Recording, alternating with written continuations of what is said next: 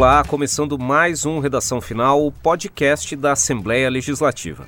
Eu sou João Guedes, repórter da Rádio L, e comigo para este bate-papo estão a Suelen Costa, coordenadora da Rádio L. Olá, Oi. Suelen. Oi, João. E também Marcelo Espinosa, editor da Agência L. Bem-vindo, Marcelo. Obrigado. O Redação Final está nos tocadores de podcast, como Spotify, Stitcher e Anchor, com um programa novo toda semana, sempre trazendo um resumo do que acontece na Alesc. Essa é a edição de número 19 do Redação Final, programa, como sempre, dividido em três partes. Na primeira, destaque para as propostas discutidas em plenário sobre parcerias público-privadas e um mecanismo para denúncias de irregularidades no poder público. Depois a gente atualiza as discussões sobre a reforma administrativa no governo catarinense. E por fim, no terceiro bloco, falamos da iniciativa para levar o debate sobre violência doméstica para salas de aula e também de um projeto de combate ao assédio sexual no serviço público. Vem com a gente colocar a semana em redação final.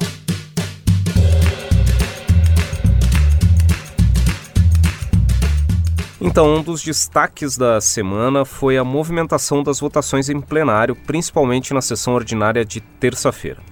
E um dos temas discutidos foi uma mudança na Constituição de Santa Catarina, Suelen. Isso mesmo, João. Os deputados admitiram em plenário a tramitação de uma PEC que torna obrigatória a aprovação por parte da Assembleia Legislativa das PPPs, parcerias público-privadas.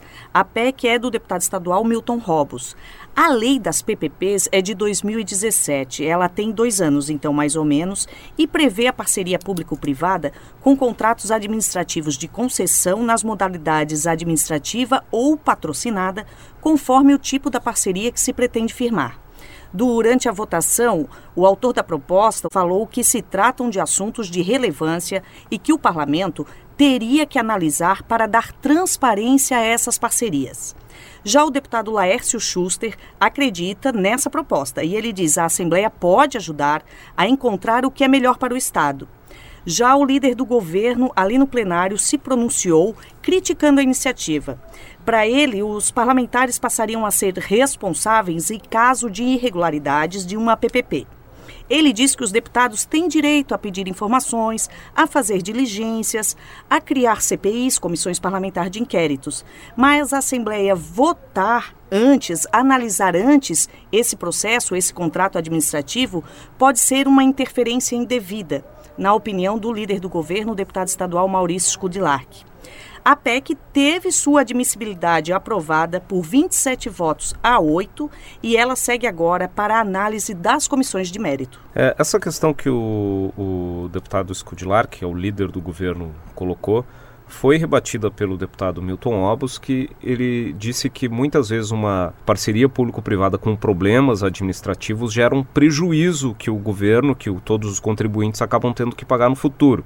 Então essa justificativa dele para que se tenha uma maior legitimidade, para que se tenha um outro ente público examinando a viabilidade dessa proposta antes de que ela seja colocada em prática. Inclusive, nós conversamos com ele, o deputado Milton Albus explica por que apresentou essa proposta. Uma parceria público-privada significa dizer que o Estado vai colocar dinheiro público para trazer alguém privado para dentro, para administrar ou fazer algum serviço que o Estado hoje faz.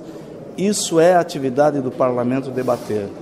Não para atrapalhar, não para prejudicar, mas para dar transparência e para que as, as parcerias público-privadas, para que as concessões sejam de fato bem feitas e que elas não, não deixem passivos futuros para outros governos. Bom, essa foi a palavra do deputado Milton Obos, do PSD, que é o autor dessa proposta de emenda à Constituição, número 2 de 2019, que prevê essa obrigatoriedade que a Assembleia Legislativa homologue, aprove a realização de parcerias públicos-privadas. Essa homologação deveria acontecer, deve acontecer, caso essa PEC seja aprovada, antes da assinatura do contrato. Como a Suelen estava falando, na hora da admissibilidade, os deputados avaliam se a proposta é legal, ela é constitucional fazer essa alteração. Agora essa proposta volta para as comissões para análise do mérito, e que os deputados analisam se concordam ou não com essa alteração na Constituição de Santa Catarina. A sessão ordinária de terça-feira também foi marcada pela votação de vetos do governo de, do estado a propostas que haviam sido aprovadas aqui na Assembleia Legislativa. O que chamou atenção na sessão, durante a votação, é que os autores dessas propostas vetadas pelo governo defendiam a manutenção dos vetos. Por que, isso aconteceu, Marcelo? Basicamente, João, porque eh, os deputados que eram autores desses projetos vetados entenderam que o governo havia assumido um compromisso com eles de enviar projetos de autoria do executivo para a Assembleia, já que esses projetos haviam sido vetados pelo chamado vício de origem, ou seja, não caberia ao legislativo fazer o projeto de lei, mas sim ao Poder Executivo, ao governo do Estado. São três projetos. O primeiro é o que trata do projeto Dinheiro na Escola, do deputado Valdir Cobalcini, que nada mais consiste do que deixar uma quantia mensal em dinheiro para os diretores fazerem reparos pequenos nas escolas do Estado. O outro projeto, de autoria do deputado Rodrigo Minotto, tratava da divulgação da agenda do governador, do vice-governador, da vice-governadora e dos secretários de Estado. Os dois deputados, tanto o deputado Minotto quanto o deputado Valdir Cobalcini, entenderam que o governo havia se comprometido a encaminhar, ele, o governo, os projetos para regulamentar essas questões. Só que alguns deputados não concordaram com esse posicionamento, porque havia, por exemplo, no caso do, deputado, do projeto do deputado Rodrigo Minotto, um posicionamento da Comissão de Constituição e Justiça pela derrubada do veto. O deputado Ivan Atos, por exemplo, foi um dos que questionou. Ele entendia que toda aquela discussão havia sido jogada fora, uma vez que os deputados estavam abrindo mão de manter de derrubar os vetos, melhor dizendo, dos projetos de sua autoria. Ele entendia que o trabalho da CJ teria ficado em vão, então. Tanto que ele foi acompanhado por outros deputados que participaram da Comissão de Constituição e Justiça, que participaram da discussão desse veto.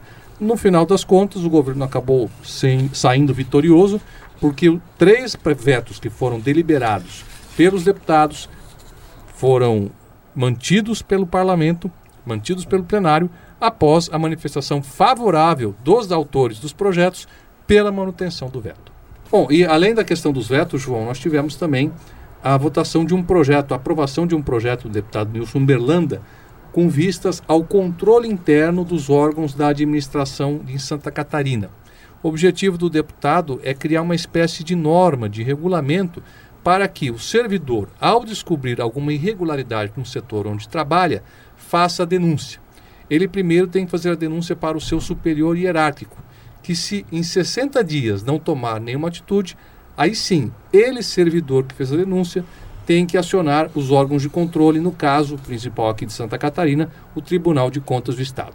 Esse projeto já foi aprovado em turno único, teve a redação final aprovada e agora vai para a manifestação do governador, pode sancionar ou vetar. Dentro de cada órgão, o, o, existe um responsável pelo controle interno, o servidor identificando um problema informe o responsável do controle interno.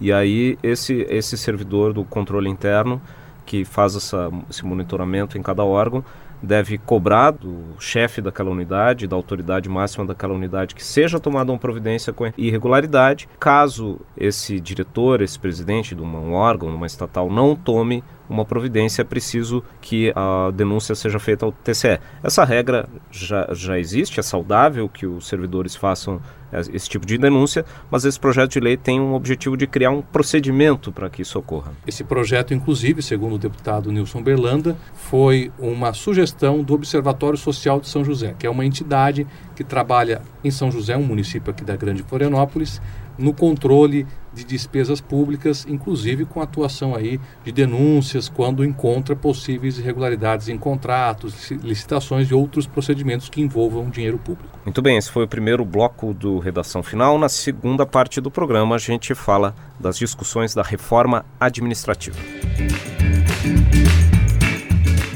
Então, desde o final do mês de março, tramita aqui na Assembleia Legislativa um projeto de lei complementar da reforma administrativa do governo do Estado. A proposta vem sendo discutida de maneira simultânea em três comissões: a Comissão de Constituição e Justiça, a de Finanças e a de Trabalho e Serviço Público. Já foi Além das discussões nas comissões, já foi tema inclusive de audiências públicas, e nessa semana mais uma etapa do cronograma de análise dessa proposta foi superada com o fim do prazo para a entrega de emendas, de sugestões dos parlamentares e dos partidos para que sejam feitas alterações nessa proposta da reforma administrativa que prevê uma série de mudanças na, na estrutura de órgãos do, do governo, do Poder Executivo, do governo do Estado e também extinção de cargos comissionados na estrutura do governo estadual. Ao todo, foram entregues 158 emendas dos parlamentares e dos partidos. E a partir de agora, essas emendas serão analisadas pelos relatores dessas propostas nas três comissões: o deputado Fernando Vampiro, do MDB, que é o relator na CCJ, o deputado Milton Obos, que é o relator na Comissão de Finanças, e o deputado Volney Weber, que é o relator na Comissão de Trabalho. Essa análise das emendas vai ser combinada com a análise das respostas que o governo uh, encaminhou aqui para a Assembleia aos 129 questionamentos feitos pelos parlamentares sobre essa proposta. A ideia dos, dos relatores é ver em que ponto uh, essas respostas do governo esclarecem algumas mudanças que foram propostas pelos parlamentares e, a partir daí, combinar isso chegando a um novo formato, as emendas, alterações que os relatores vão propor. Nós conversamos com o deputado Luiz Fernando Vampiro, que é o relator da Comissão de Constituição e Justiça, que falou sobre quais serão os próximos passos desse processo. Nosso trabalho tem sido muito intenso.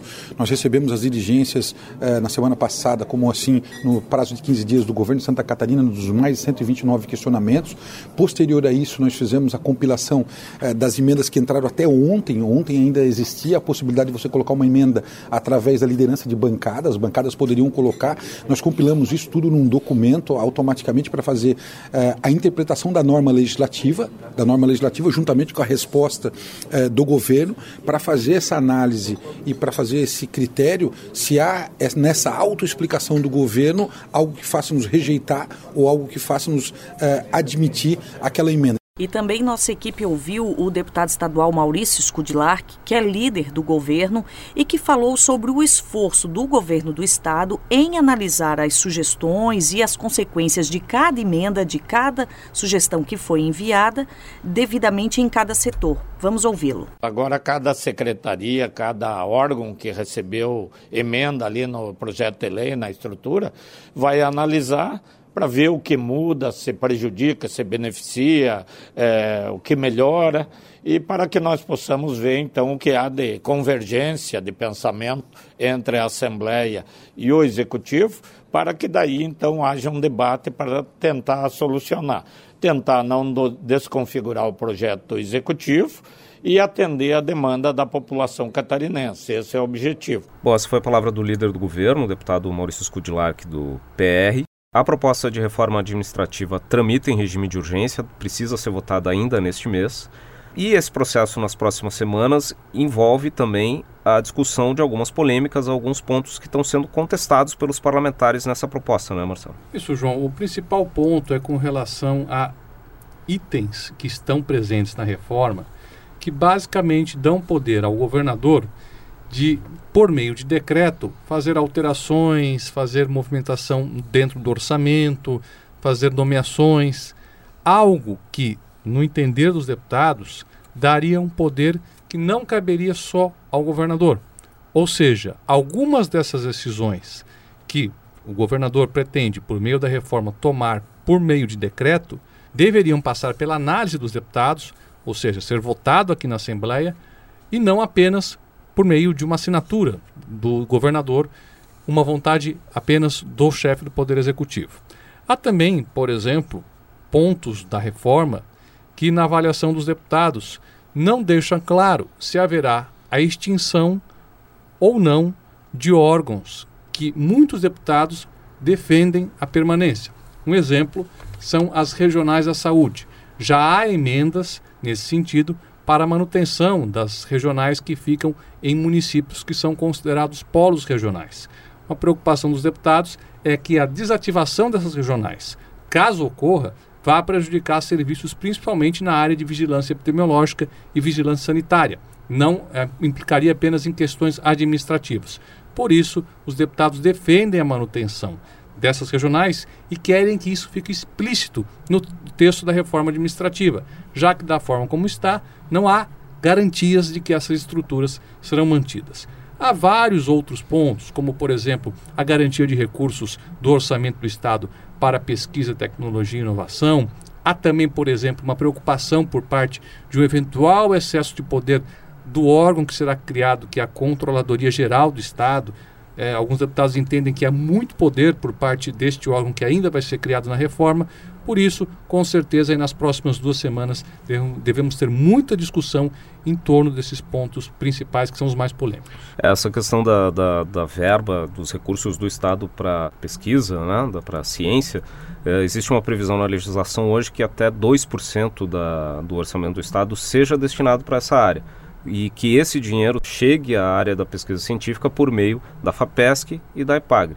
A ideia na reforma é que esses recursos sejam diluídos uh, pela administração pública, pelos diversos órgãos, e isso está sendo bastante contestado pelos pesquisadores, pela área científica aqui de Santa Catarina, e é um ponto que deve ser bastante foco de debate aí nas próximas semanas até a votação da reforma administrativa de Santa Catarina. João, tem um outro ponto da reforma administrativa que nós, inclusive, já discutimos aqui no Redação Final, que se trata de onde vão ser colocados setores e estruturas. Por exemplo, o setor da cultura no desenvolvimento social.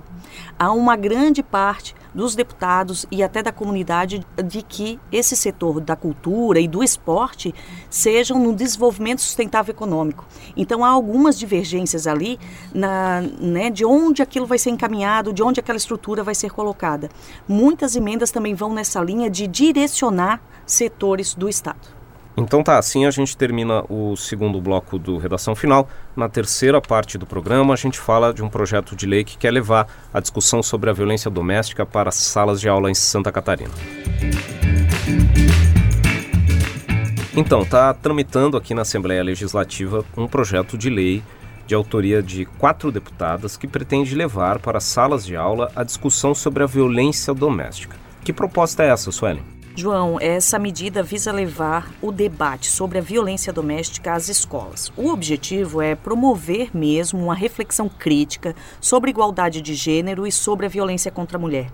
O projeto de lei, de autoria da deputada Luciane Carminati, com o apoio das deputadas Paulinha, Marlene Fengler e Ada De Luca, tramita aqui na Assembleia, quer incluir o ensino da Lei Maria da Penha, uma lei federal, como atividade extracurricular obrigatória no ensino fundamental das escolas públicas e privadas de Santa Catarina. Importante salientar, João, que este ano em Santa Catarina, de janeiro a abril, já foram registrados 20 casos de feminicídio, o dobro de 2018. Infelizmente, o estado de Santa Catarina tem um dos maiores índices do país no que diz respeito à violência contra a mulher. Esse projeto também foi para as redes sociais, enfim, a discussão é longa, mas ele está tramitando aqui na Assembleia Legislativa. É, ela está tramitando agora na Comissão de Constituição e Justiça, né? ainda deve passar por outras duas comissões antes de ir para votação em plenário.